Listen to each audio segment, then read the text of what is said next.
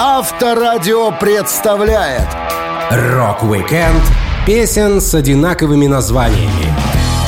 Несмотря на небывалое разнообразие музыкантов и песен, в рок-музыке временами случаются повторы. Разные треки с одинаковыми названиями вовсе не редкость в дискографиях артистов. Иногда песни тезки близки по значению, но в большинстве случаев они рассказывают совершенно разные истории. Я, Александр Лисовский, расскажу вам истории создания песен с полностью совпадающими заголовками.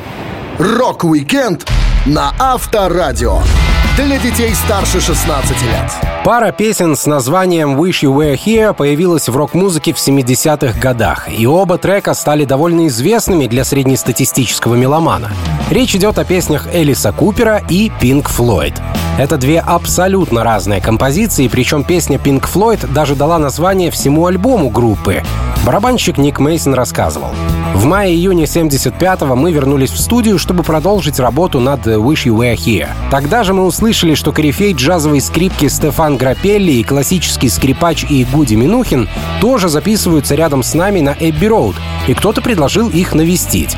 Было логичным попросить парней сыграть у нас на альбоме. Мы подумали, что они смогут что-то добавить к заглавному треку, который казался самым для этого подходящим, так как был, по сути, акустическим. Оба скрипача были рады нашей просьбе. И Стефан отважился принять вызов. Но в итоге мы решили оставить эти партии про запас, поскольку поняли, что скрипка в нашей песне явно будет лишней. Многие считают, что пинкфлойдовская «Wish You Were Here» посвящена бывшему участнику группы Сиду Барретту, который испортил свой мозг нехорошими веществами и не мог продолжать выступление. Но сами музыканты говорят, что такие ассоциации возникли из-за того, что после нескольких лет разлуки Барретт случайно и абсолютно неожиданно зашел в гости к друзьям на студию, как раз когда они записывали «Wish You Were Here». Ник Мейсон вспоминал. Именно во время тех сессий на Эбби Роуд 5 июня у нас появился совершенно неожиданный визитер. Я вышел из студии в аппаратную и заметил какого-то малого с бритой головой, одетого в поношенный желтовато-коричневый макинтош. Посетитель держал пакет, на лице у него застыло чертовски благожелательное, но довольно бессмысленное выражение. Его внешность вряд ли могла обеспечить ему допуск в студию дальше приемной. А потому я предположил, что он друг одного из наших звукооператоров. Конце концов, Дэвид спросил у меня, знаю ли я, кто это такой. Я не мог его познать, а Дэвиду пришлось мне объяснить. Это был Сид. Даже сейчас, 20 лет спустя, я помню охватившее меня смущение. Физическая перемена меня просто шокировала. Я запомнил Сида семилетней давности, стройного, с темными кудрявыми волосами и кипучей энергией. Сида, в гардеробе которого было полно рубашек от Тей Портер, а рядом непременно вертелась красивая блондинистая подружка. Теперь Сид казался человеком, у которого вряд ли есть друзья. Понятия не имею, зачем он пришел на студию. Так что музыканты, хоть и не писали «Wish You Were Here» про Сида Баррета, но после этого случая всегда о нем вспоминали во время исполнения трека на концертах. Примерно в то же время Элис Купер создавал свою вторую сольную пластинку «Элис Купер Goes to Hell», которая стала чем-то вроде продолжения альбома «Welcome to My Nightmare». В трек-лист вошла песня тезка хита Pink Floyd «Wish You Were Here». Трек шок-рокера отображает юмористический взгляд на испорченный отпуск. Из текста можно понять, что автор уехал в путешествие и делится с близким человеком впечатлениями. Погода — отстой, денег нет и очень хочется домой. Песня оказалась хорошей, как и весь альбом, на который она попала. Но пластинка не продавалась большими тиражами, поскольку шок-рокер заболел и не смог поехать в тур, поддерживающий издание. Rock-weekend песен с одинаковыми названиями. На Авторадио. В разные времена на разных звуковоспроизводящих устройствах музыка всегда скрашивала дорогу путешественников, поэтому дорожная тема в песнях давала высокую вероятность найти отклик в сердце слушателя. Неудивительно, что треков с названием «Снова в пути» «On the Road Again» минимум четыре в исполнении Боба Дилана, «The Loving Spoonful», Кеннет Хат и Вилли Нельсона. Дилан выпустил свой дорожный трек в сложные для себя времена. В 65-66 годах он перешел на электрогитару и навлек на себя гнев трушных бардов и ярых фолк-фанатов. On the Road Again вышла на его акустико-электрическом альбоме. Музыканту приходилось несладко. Он вспоминал. Я думал, что получу больше возможностей, играя на акустике и электрогитаре. Был уверен, что меня поддержат люди. Если инструмент в звучании использует электричество, это не означает, что он плохой. Кантри-музыку тоже играют на электрогитаре. Когда я поехал в турне в 66-м, мне кричали на концертах «Предатель! Иуда!» Группа, которая была со мной в моем туре, сильно рисковала. На шоу приходили люди, не понимавшие нового звучания, хотя и сам звук, честно говоря, тогда настраивали не особо хорошо. Отчасти я их понимал. Название песни Дилана «On the Road Again» перекликается с названием романа «В дороге» Джека Керуака, писателя, который создал важнейшее произведение поколения битников. Через два года после Боба Дилана свою дорожную песню записали Кеннет Хит, блюз-рокеры, которым по статусу положено всегда находиться в пути. Музыканты были очень запоминающимися ребятами. За вокал в группе отвечали Боб Хайт по прозвищу «Медведь» и Алан Уилсон, которого называли «Слепая сова». В треке «On the Road Again» мы слышим фальцет Уилсона. Барабанщик Адольфо Делапара рассказывал о зоопарке, который происходил в группе. Когда я впервые увидел нашего медведя, я чуть не обделался от страха. Я услышал, как он ругался с кем-то и сразу понял, что с этим парнем не стоит спорить. Я подумал, это разъяренный мужик. Никто не знал, что он на самом деле был милым человеком. Тогда он лишь ругался и чертыхался.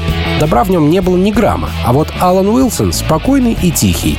Пока я его не узнал, он мне не нравился. Сова был занудным парнем, но когда я услышал, как Алан играет на гармонике, я понял, что он уникален. Нам пришлось простить ему внешний вид, его грязные штаны, ну и все такое. Я профессиональный музыкант, меня всегда учили выглядеть на сцене как можно лучше. Но Алана такие вещи не волновали. Он был намного выше всего этого. За большие очки Алана Уилсона прозвали «слепой совой». Он страдал различными заболеваниями, в том числе и психологического характера. Зато сова умел так играть, как не мог никто другой. До сих пор на форумах не пришли к единому мнению, как Алан долго удерживал одну ноту на губной гармонике, исполняя «On the Road Again». Он был музыкантом с высшим образованием, и это было заметно. Далапара говорил, Сова играл на гитаре и гармонике как никто иной. Знаете, гармоника может быть очень неприятным инструментом, если вы не играете на ней правильно. И есть много так называемых харперов, которые играют отстойно, сами того не понимая. Но Алан — это феномен. Когда его песня «On the Road Again» стала хитом, это было типа «Что? Как мы это сделали? Как это произошло?» Один диджей поставил трек в эфир, и мы проснулись звездами. Это было волшебное время. Rock-weekend песен с одинаковыми названиями. На Авторадио. Любовь к музыке — тема довольно популярная, так что не стоит особо удивляться, что love song и появляются на релизах налево и направо. Песни с названием Love Song есть у панков The Damned, участника Pink Floyd Сида Баррета, группы The Cure и Alice in Chains. Последние свою композицию про любовь пытались спрятать от случайных ушей. Alice in Chains выпустили ее скрытым треком на своем EP Sep в 92 году. Сэп был записан, когда in Chains отправились в студию, чтобы создать трек Wood. Оплаченного времени было много, так что гранж-панки решили воспользоваться ситуацией и записать еще с десяток композиций. Участник команды Джерри Кантрелл говорил, мы быстро справились с основным заданием и решили воспользоваться случаем и выжать из студии по максимуму. Записали кучу материала, в том числе пять треков, которые появились на СЭП, а также несколько песен, что включили в следующий альбом Dirt. Love Song не похожа ни на одну другую песню, поскольку мы сделали все возможное, чтобы она звучала странно. В тексте всякая тарабарщина про зубы, погоню, поцелуй карликов и популярный дуэт Чич и Чонг. Во время записи все пацаны поменялись инструментами, Лейн Стейли от микрофона перешел к ударным, я вместо гитары взял бас, басист Майк взял мою гитару, а барабанщик Шон Кинни сел за фортепиано. И если в случае с Alice in Chains их лавсон оказалась приколом, а не творчеством, у Роберта Смита и The Cure песня про любовь была большим, чем просто музыкальное произведение. Она стала свадебным подарком Роберта его супруге Мэри. Фронтмен вспоминал. «Я подарил Мэри кассету с этой песней в качестве свадебного подарка. Она ушла в другую комнату, чтобы послушать, а затем задушила меня поцелуями. Это не была попытка умничать. Мне потребовалось 10 лет, чтобы достичь того момента, когда мне было комфортно петь о любви. Раньше я всегда чувствовал необходимость в последнюю минуту скрыть свои чувства. Вручить песню в подарок, дешево и сердито. Я думаю, Мэри бы предпочла бриллианты, но, возможно, оглянувшись назад, она порадуется, что у нее есть этот трек. Пара познакомилась в школе, когда им было по 14, и Смит всегда настойчиво объяснял, как девушка неоднократно спасала ему жизнь. Текст Love Song был вдохновлен длительными гастролями Смита The Cure, во время которых он и Мэри не видели друг друга. Пара поженилась после 15 лет совместной жизни. Басист Саймон Гэллоп был шофером, а жених Смит большую часть ночной вечеринки, последовавшей за церемонией, играл в качестве диджея. «Мы поженились просто для того, чтобы хорошо провести день», — сказал Смит вскоре после этого. «Чтобы Мэри могла пройти к алтарю в белом платье, и чтобы мы могли просто собрать там всех моих дядей и тетушек. Это действительно глупая идея, но в итоге все прошло замечательно». Для Смита решение свадьбы сводилось к простой математике. Он и Мэри знали друг друга больше половины своей жизни, поэтому пришло время приукрасить отношения. Текст свадебного подарка Роберта Смита прост и романтичен. Он поет «Всякий раз, когда я остаюсь с тобой наедине, ты заставляешь меня чувствовать, что я снова дома. И, как бы далеко я ни находился, я всегда буду любить тебя. Небольшую путаницу вносит написание Love Song на английском языке. В некоторых случаях имя трека написано в два слова, а в некоторых релизах в одно. Так что песни The Cure и Alice in Chains не всегда могут считаться тезками. Rock-weekend Песен с одинаковыми названиями. На Авторадио. Еще в те времена, когда цифровое будущее было только будущим, а песни писали на винил и пленку, цифры оказались популярными в названиях песен некоторых исполнителей около роковых жанров. Дэвид Боуи и Ван Хален создали композиции с именем 1984, независимо друг от друга с разницей почти в 10 лет. В 1984 году группа Ван Хален в лице гитарных дел мастера Эдди Ван Халена начала увлекаться синтезаторами и прочими звуковыми примочками. В рок-среде такие штуки не очень ценили, но Эдди был тем парнем, который сам диктовал моду. Их альбом 1984 с треком 1984 был записан, как ни странно, в 1984 году. Тут как бы все понятно. Интересно, что звуковые электронные эксперименты в композиции Эдди начал благодаря свежепостроенной собственной студии. Он вспоминал. Когда мы начали работу над 1984 я хотел показать всем, что мы можем сделать отличную пластинку без каких-либо каверов и сделать это по-своему. Мы с инженером Доном Лэнли начали думать, как построить студию звукозаписи. В то время законы о зонировании запрещали строительство домашней студии на вашем участке. Я предложил представить проект площадки для ракетбола. Когда городской инспектор пришел на осмотр, он сказал, «Хм, шлакоблоки армированные толщиной в 2 фута, заполненные бетоном? Зачем так много для ракетбола?» А я в ответ, «Ну, когда мы играем, мы делаем это очень громко. Не хотелось бы своим ракетболом злить соседей». И нам дали добро. Я, конечно, не знал, как построить студию. Все это было волшебством Дона. Когда нам нужно было найти консоль, Дон сказал, что у United Western Studios есть консоль Universal Audio. Мы пошли посмотреть на пульт. Это был старый, веткий кусок дерьма, который выглядел так, словно его достали из помойки. Дон сказал, давай купим. А я ему, о чем, черт возьми, ты говоришь? Но он убедил меня, что сможет заставить это работать. Поэтому мы заплатили 6 тысяч долларов и притащили консоль на базу. Дон раньше работал в телефонной компании, поэтому был экспертом в проводке. На новую студию принесли синтезатор, с которым музыкант часами баловался, пока шли ремонтные работы. Так появился инструментальный трек 1984, что длился около минуты и стал своеобразным интро к песне «Jump».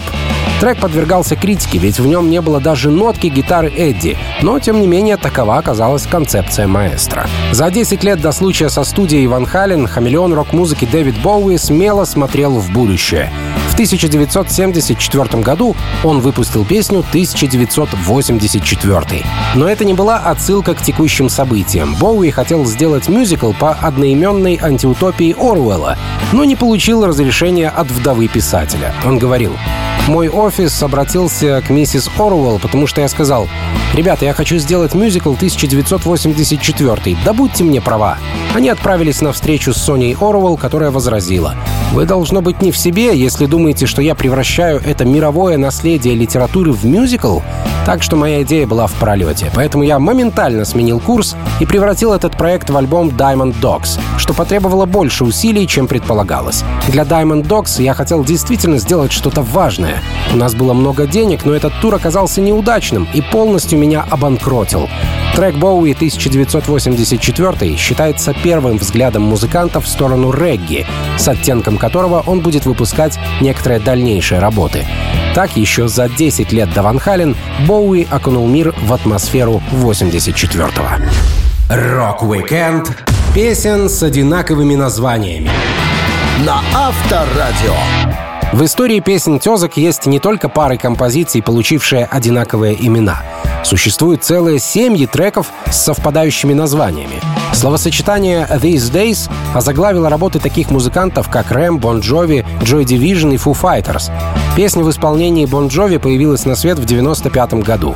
Сингл «These Days» вошел на альбом «These Days», где помимо него было еще 13 треков и даже испанская версия одной из композиций Бон Джови. Мелодия в эти дни начинается с яркой фортепианной партии и повествует об утрате невинности и трудностях поддержания отношений в современную эпоху. Она рассказывает о людях, которые пытаются быть понятыми, чтобы воплотить в жизнь свои мечты. Джон Бон Джови говорил, «Пластинка These Days воспринимается как особо мрачная. Многие песни на ней мне очень понравились, но они явно не являются теми треками, которые лучше всего работают на живых выступлениях, ну или становятся попсовыми хитами, поднимая хит-парады. Обычно для чемпионства годятся такие песни, как «It's My Life» и «Living on Prayer», которые говорят людям «Давай, вставай, ты сможешь, выходи и сражайся в следующем раунде». Но «These Days» совсем иная. Она была создана для того, чтобы посидеть и подумать. Песня про дни от команды Рэм вышла лет на 10 раньше трека Бон Джови. Она попала на пластинку Life's Rich Pageant, четвертый студийный альбом группы. Трек был записан на личной студии известного музыканта Джона Мелленкампа. Сам Мелленкамп мог забежать и дать пару советов музыкальным коллегам.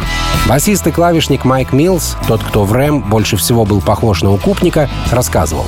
Продюсер Дон очень хорош в наложении дорожек, поэтому на песнях, если прислушаться, можно заметить много всяких приколюх.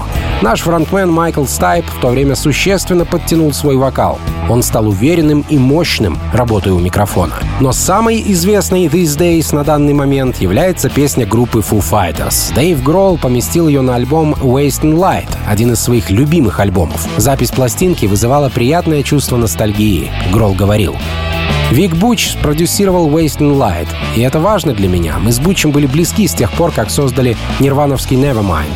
Всякий раз, когда я его вижу, я думаю, о, это же Буч, он записал пластинку, которая навсегда изменила мою жизнь. Привет, Буч! На протяжении многих лет мы говорили о том, чтобы он вернулся и записал материал Фуз.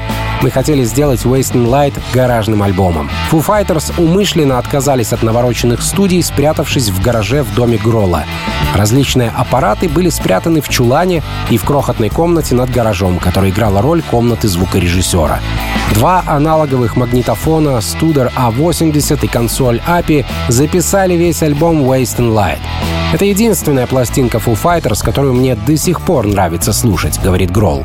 Потому что она напоминает мне о Вирджинии и о том милом доме, который у меня там был.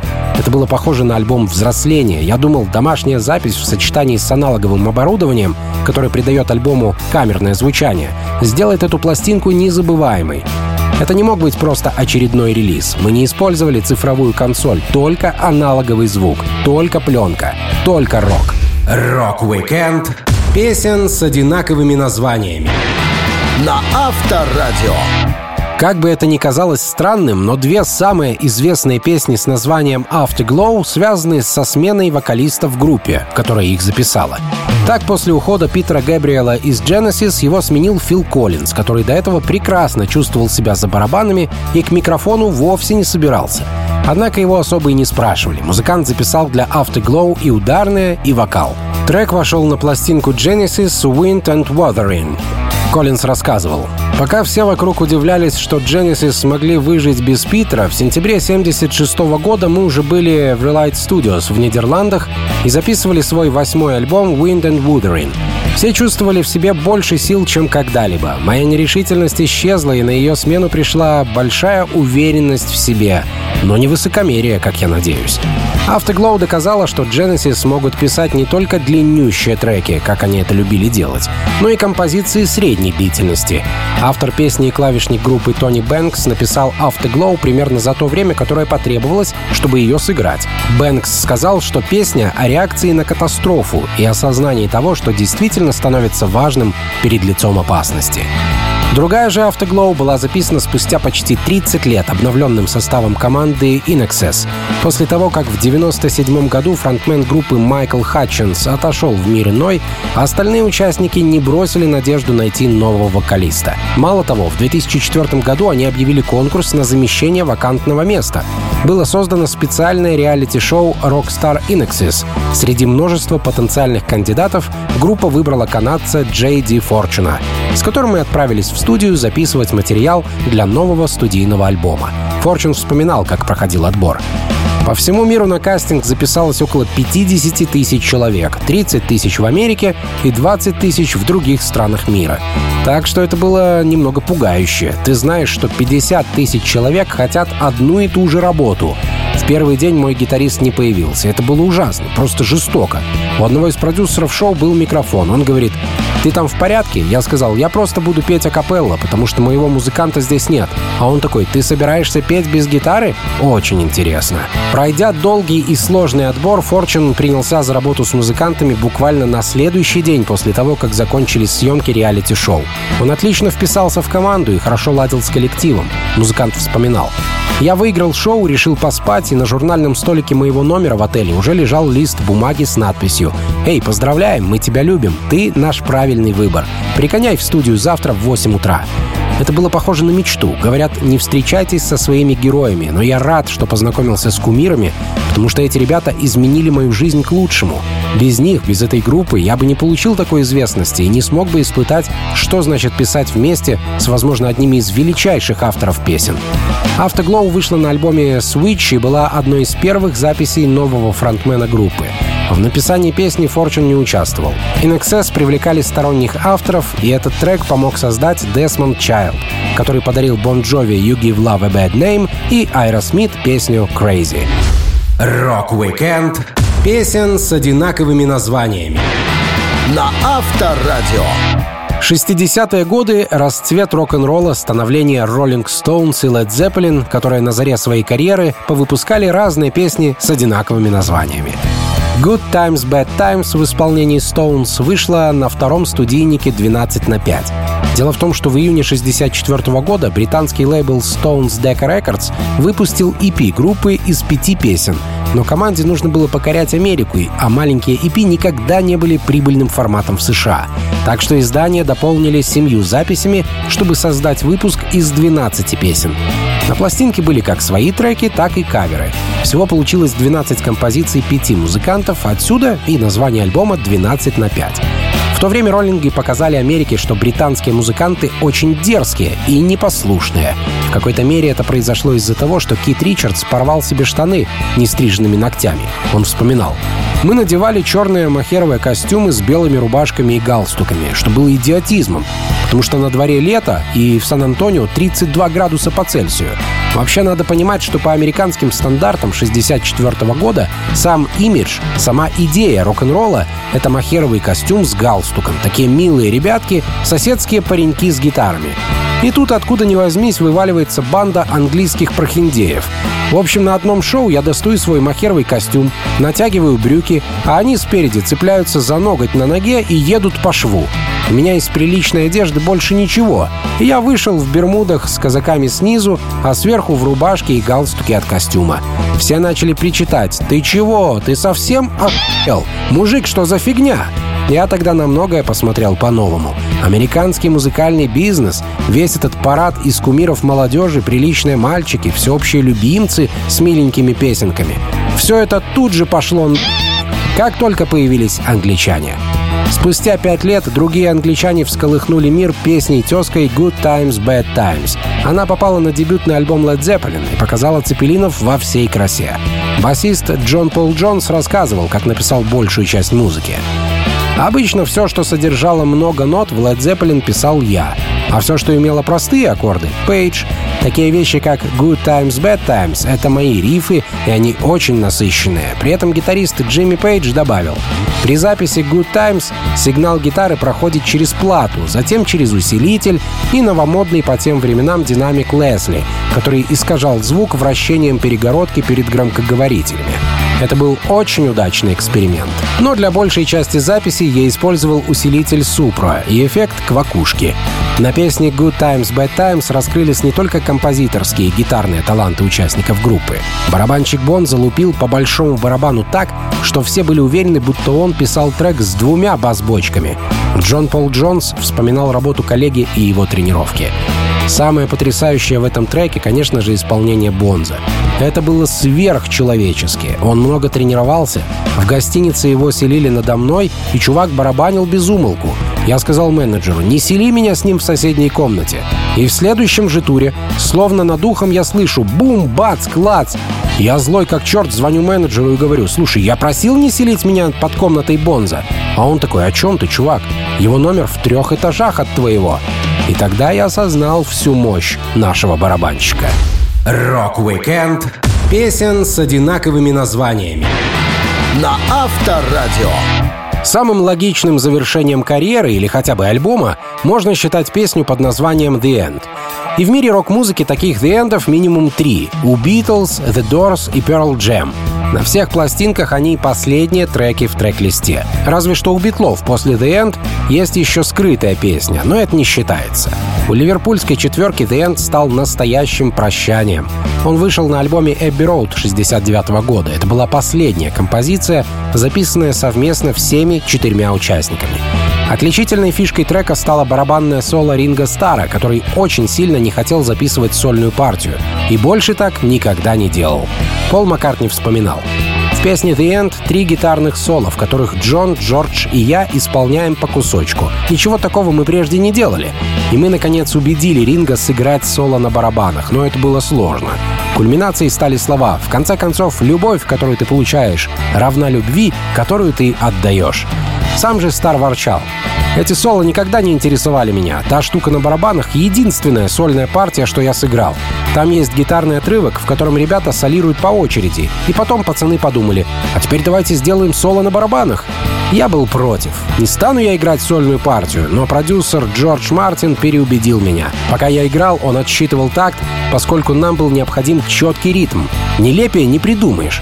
Так или иначе, я сыграл эту штуку, что было для меня непривычно. Еще одна песня с названием «The End» занимает почти 12 минут времени и вышла последним треком на первой пластинке группы The Doors.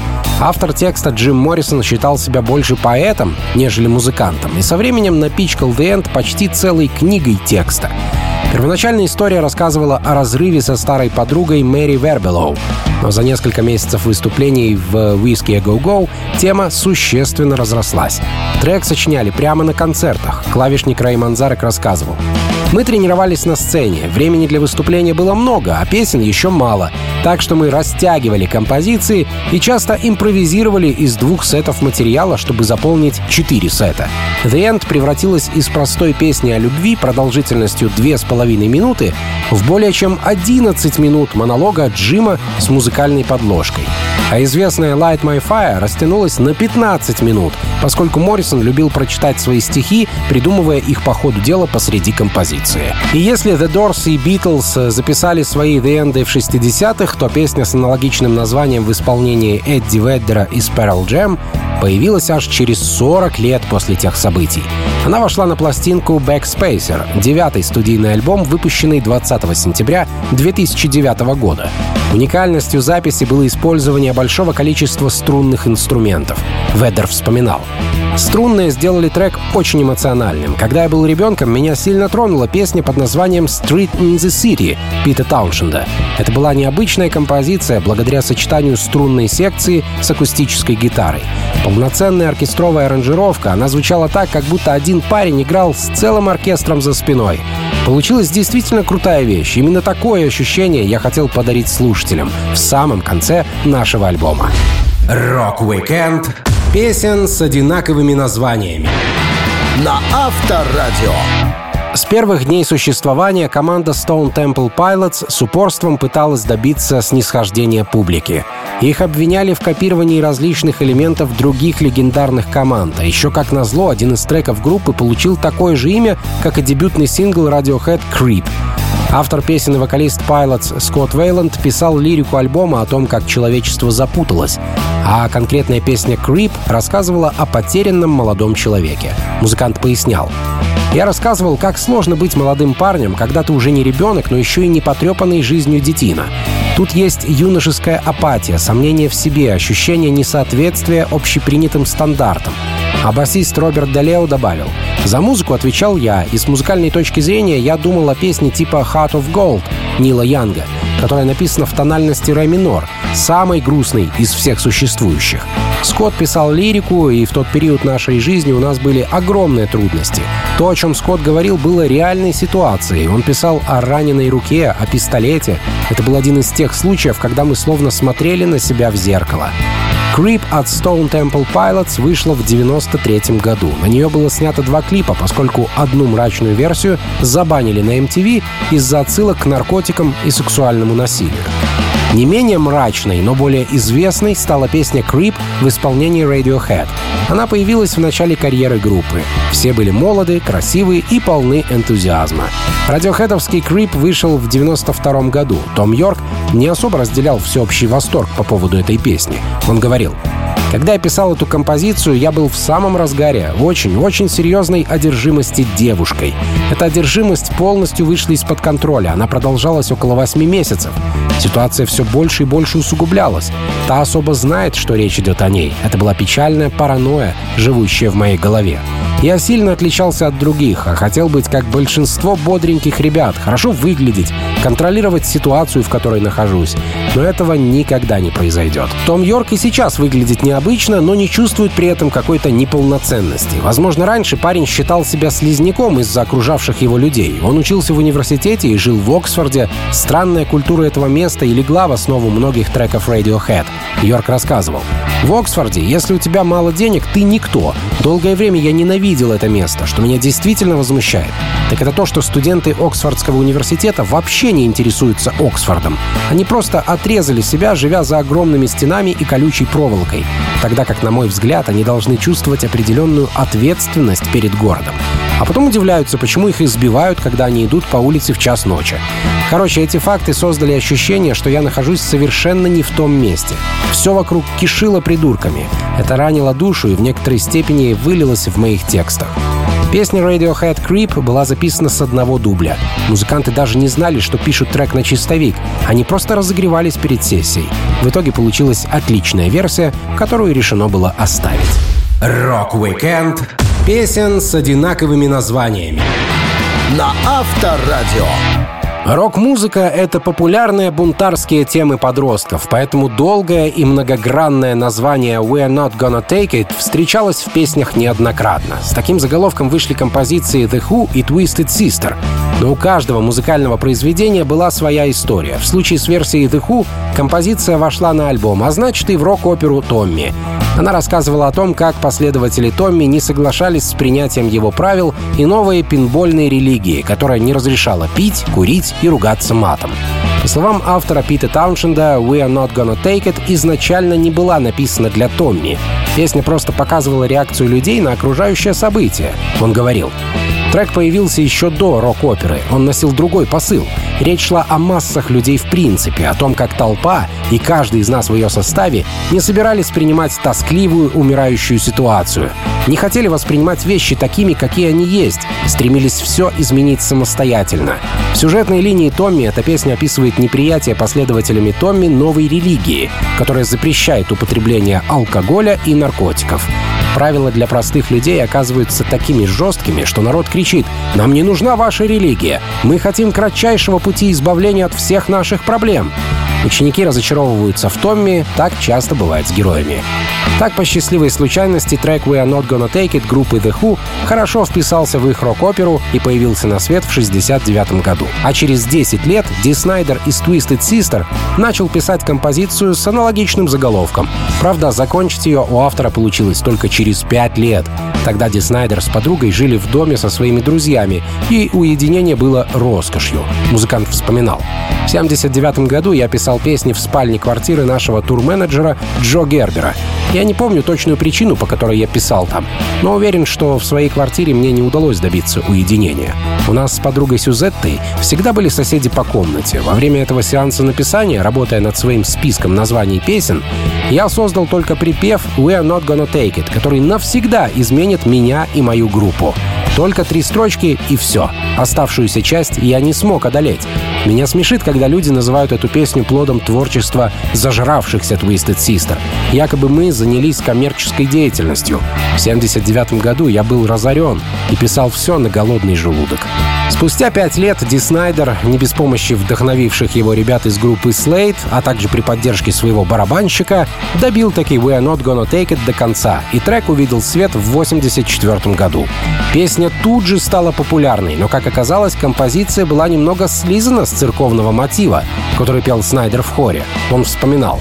Спустя много лет после того, как я написал припев «We are not gonna take it», я ехал в фургоне в турне со своей группой Widowmaker — за рулем был мой гитарист Эл Петрелли, и мы обсуждали плагиат. Например, «My Sweet Lord» Джорджа Харрисона, взятая из «He's So Fine» группы Chiffons. И «Who Says You Can't Go Home» Бон Джови, позаимствованная у Сэма Кука. И вдруг Эл говорит, и, конечно, «We're not gonna take it». Это мотив «Oh Come All You Faithful».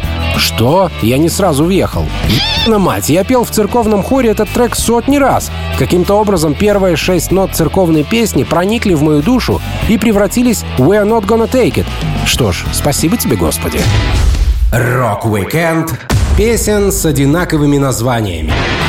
На Авторадио.